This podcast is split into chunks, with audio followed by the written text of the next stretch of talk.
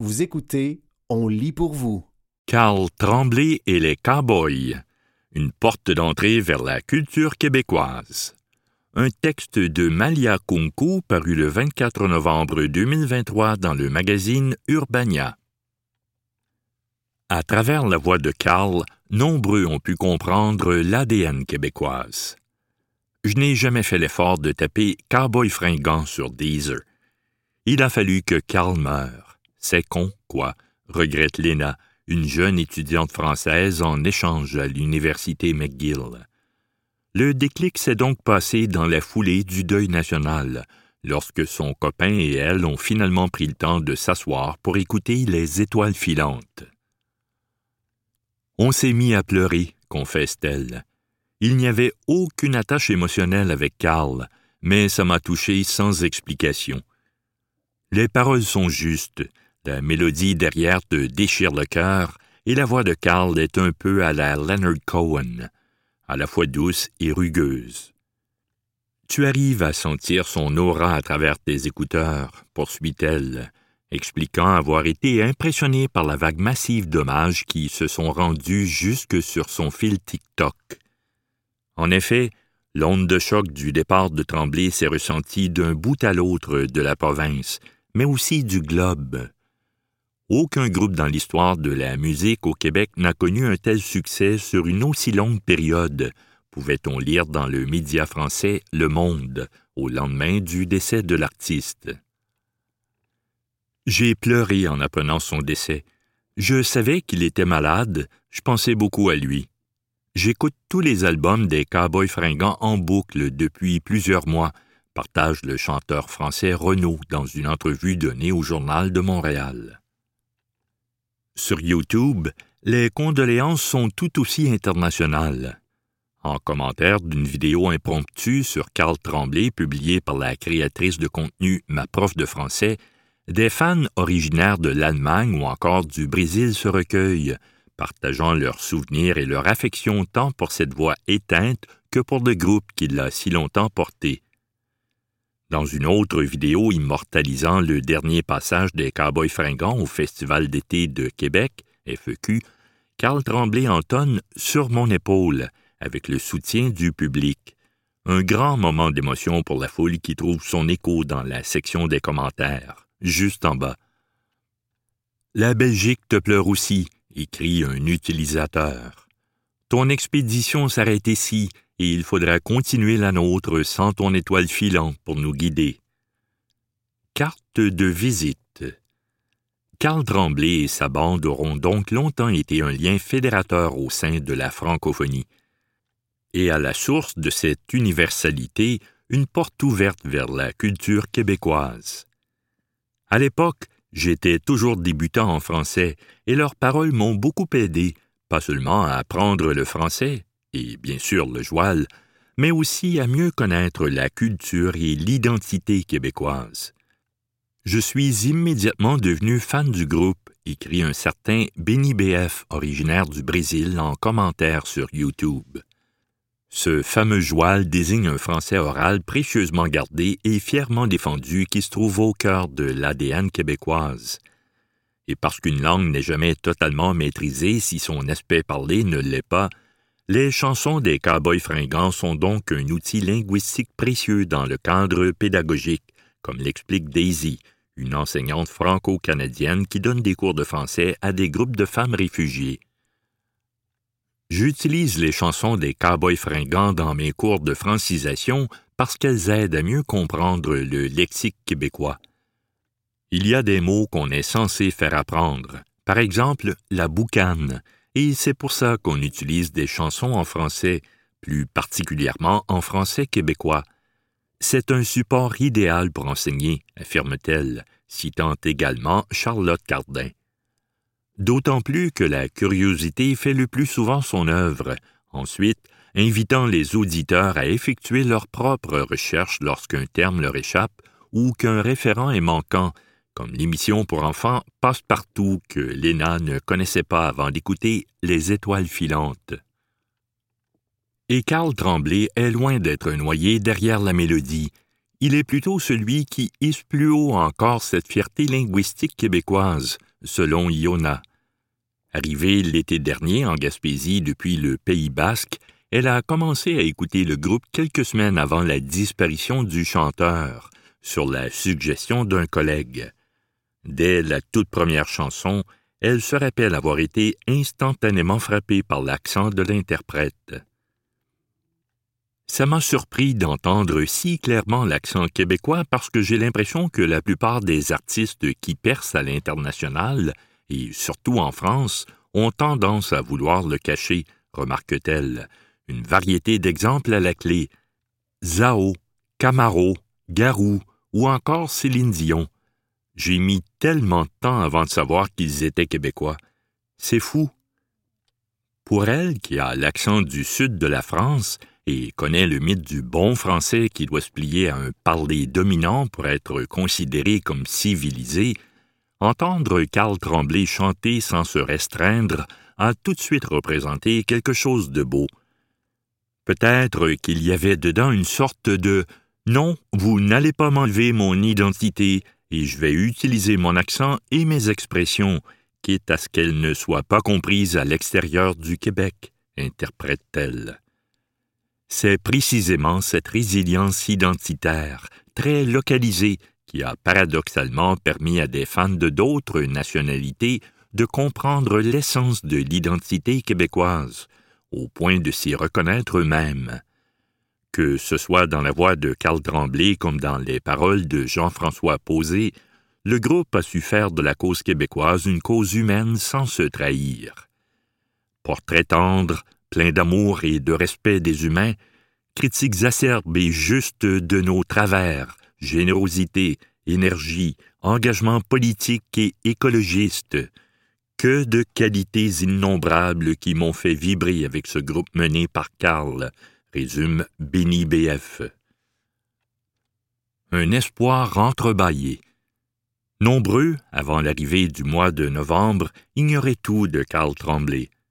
Mais à son départ, l'empathie a été universelle, permettant à quiconque de vivre l'émotion de ce deuil national, des hommages spontanés et de saisir l'ampleur du monument culturel québécois qui venait de disparaître. Je n'ai pas du tout pleuré parce que je ne connaissais pas Karl, mais c'était quand même touchant de voir à quel point il était aimé et aimant, admet Daisy. Je viens juste de découvrir que c'était comme un Johnny Halliday, ajoute-t-elle en observant une similaire solennité avec le décès de la rockstar française en 2017. Le premier ministre François Legault a quand même déclaré qu'il fallait observer une journée de deuil et suggérer des funérailles nationales. Ce n'est pas rien.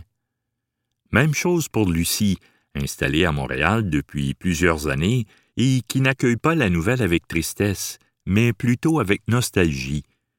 En 2006, lorsqu'elle étudiait encore en France et ne connaissait rien du Québec, l'une de ses collègues de classe était une fan invétérée des cowboys fringants.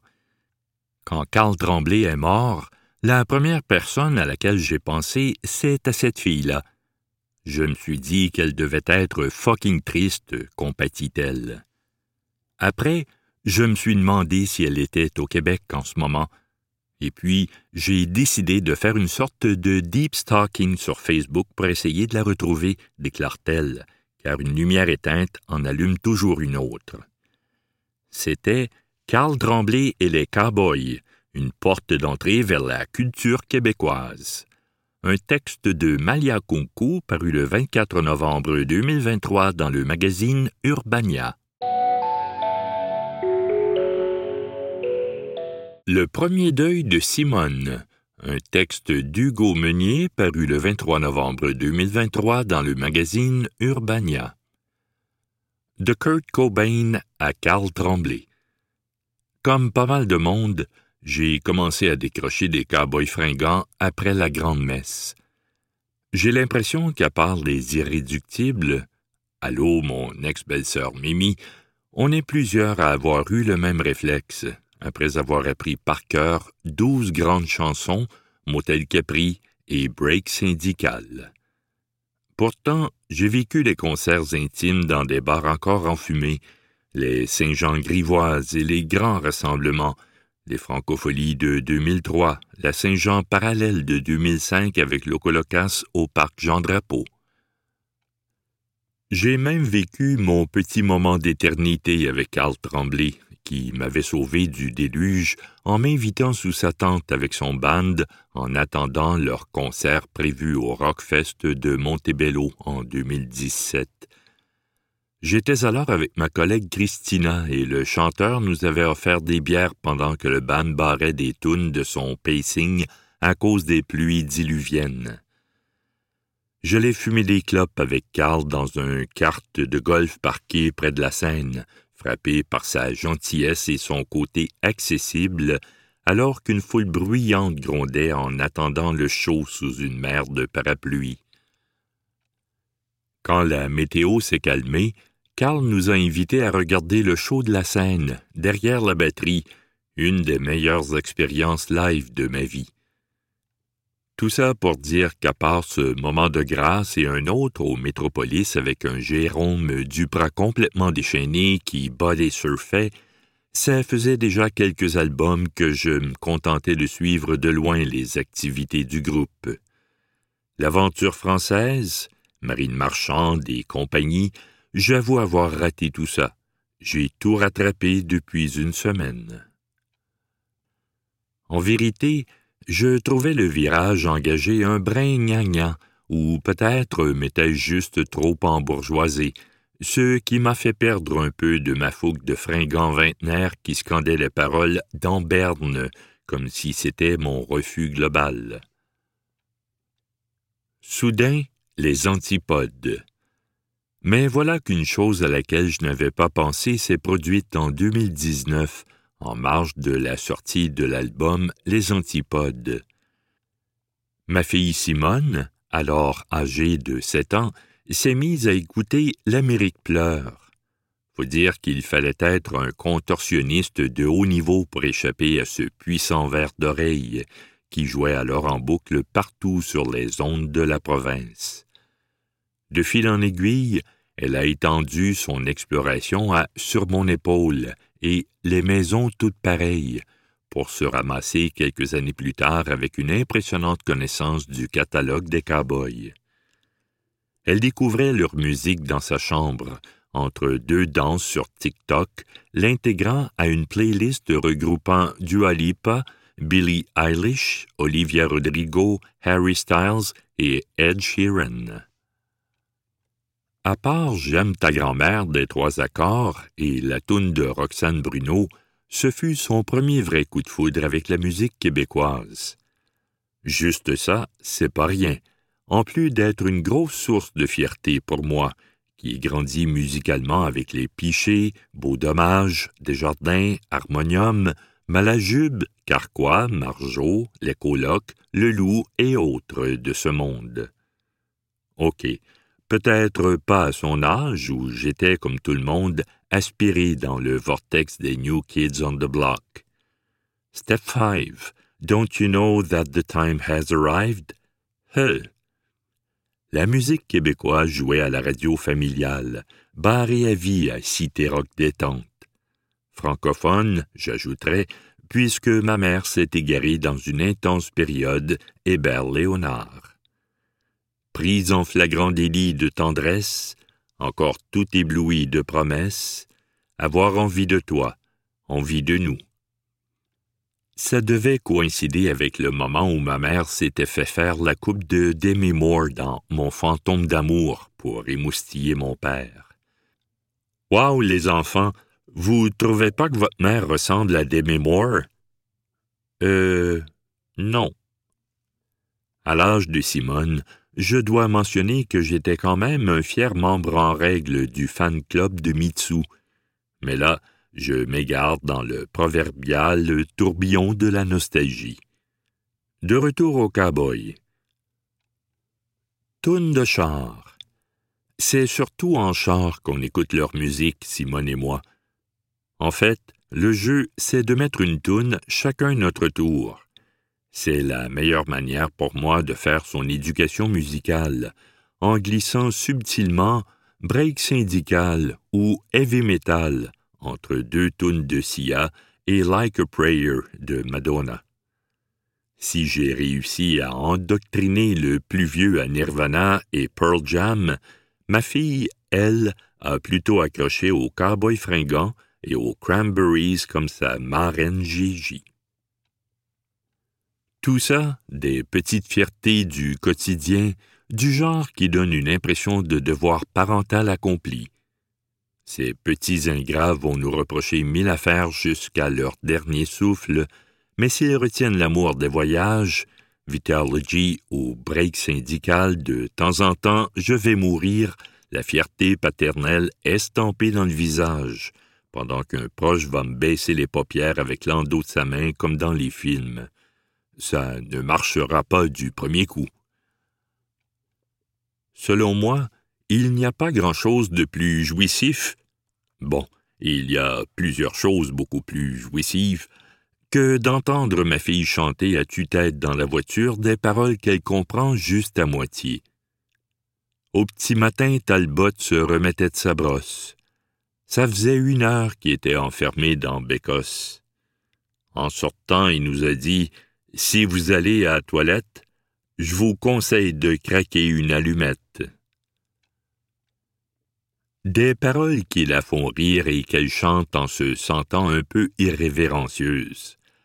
Si les sacres font partie de la toune, c'est qu'ils sont acceptés. Rendu là, ça relève du patrimoine culturel et ça, c'est sacré.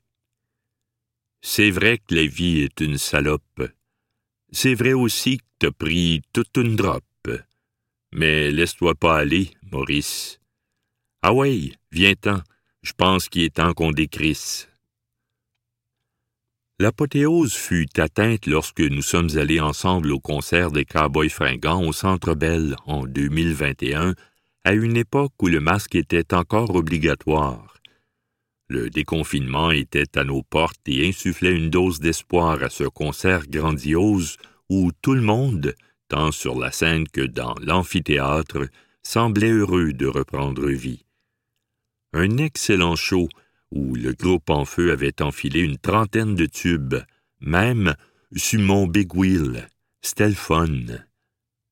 Je me souviens avoir passé le concert à m'obstiner avec Simone pour qu'elle baisse son masque pour chanter ses chansons favorites, en vain. La petite, même si elle avait le droit avant douze ans, respectait religieusement les règles. Simone a fini par baisser son masque pendant le rappel, pendant sa toune jouée dans un océan de lumière de cellulaire. Quand j'agaçais les petites filles, pas loin des balançoires, et que mon sac de billes devenait un vrai trésor. Pleurer Carl Tremblay. Aujourd'hui, Simone a onze ans. Je le réalisais pas la semaine passée, mais la mort de Carl Tremblay est probablement son premier deuil. Elle a enterré des arrière-grands-parents qu'elle n'a pas vraiment connus, et ses grands-parents sont toujours vivants. Dans son petit monde encore sélect, Carl Tremblay y occupait une place importante. Il faisait partie des meubles de la trame sonore de ses vies. C'est en voyant sa mère pleurer et son père replonger avec intensité dans le répertoire des cow-boys qu'elle a pu mesurer l'ampleur de cette disparition. En allant la reconduire au cours de danse, le jour de sa mort, elle changeait les postes de la radio pour découvrir avec consternation que les cow-boys jouaient sur toutes les chaînes. Les yeux mouillés, elle semblait avoir du mal à mettre de l'ordre dans ses émotions, se contentant de chanter les paroles. Mais au bout du chemin, dis-moi ce qui va rester. J'ai l'impression qu'elle va se rappeler toutes ses vies de cette journée marquante. Le cours de danse, la radio, le souper de fête de sa mère chez les grands-parents, avec la musique des cowboys fringants en toile de fond. Et je la comprends. J'ai vécu la même chose en apprenant la mort de Kurt Cobain à 16 ans. Je mangeais des toasts beurre de pinot confiture dans notre bungalow à Saint-Eustache et je lisais Philippe Quentin dans les sports en format tabloïd encarté dans la presse quand la radio m'avait appris le drame. Le plus grand deuil de ma vie à ce moment, malgré le départ d'un grand-père parti trop jeune, avec qui j'avais hélas passé moins de temps qu'avec Kurt. Je sais que pour Simone, il n'existe qu'une façon de surmonter ce deuil. Retrouver Karl et sa musique à l'occasion comme on retrouve un ami qui nous fait sentir bien. Un ami qui nous fige à jamais dans une époque. C'était Le premier deuil de Simone, un texte d'Hugo Meunier paru le 23 novembre 2023 dans le magazine Urbania.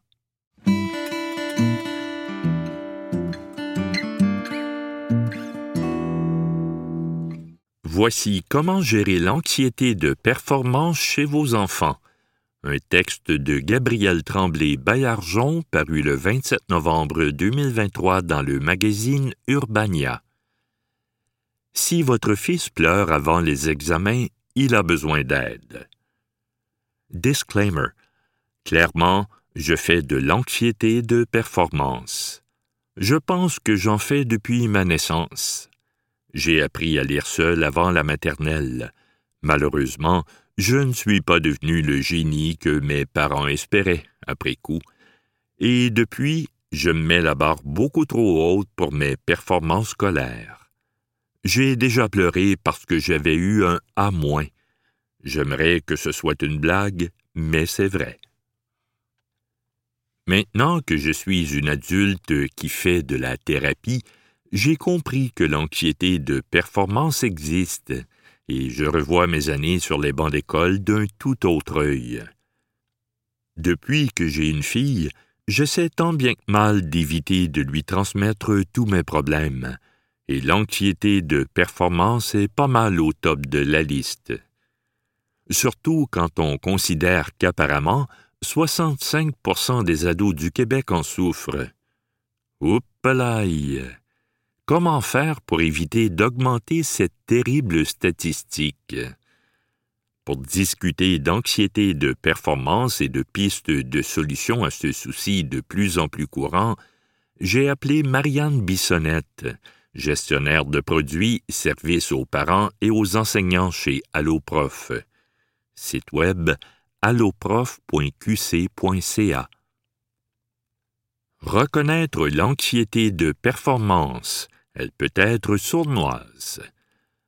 L'anxiété de performance se manifeste par plusieurs symptômes physiques, comme des problèmes digestifs, des troubles du sommeil, des maux de cœur et de tête, des crises de larmes, mais aussi psychologiques ou comportementaux, comme un évitement important de la critique, une procrastination accrue ou des trous de mémoire. Souvent, les enfants anxieux ont une volonté tellement grande de réussir qu'ils se mettent eux-mêmes de la pression. Ils vont avoir tendance à voir toutes les situations dans lesquelles ils sont évalués comme étant une menace. Dès la première année où des évaluations sont données, les enfants peuvent ressentir de l'anxiété de performance. Marianne m'indique que certains enfants ont des prédispositions au diagnostic.